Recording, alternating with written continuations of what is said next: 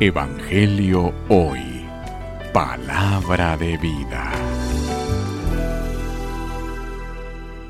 Lectura del Santo Evangelio según San Marcos. Gloria a ti, Señor.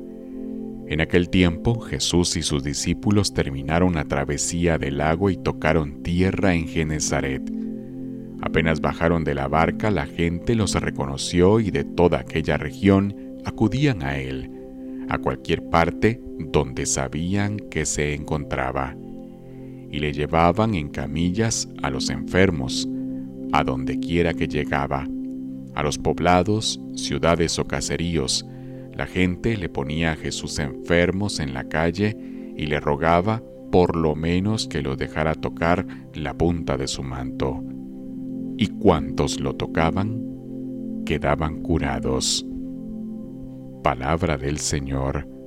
Gloria a ti, Señor Jesús.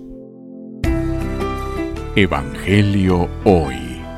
Palabra de vida.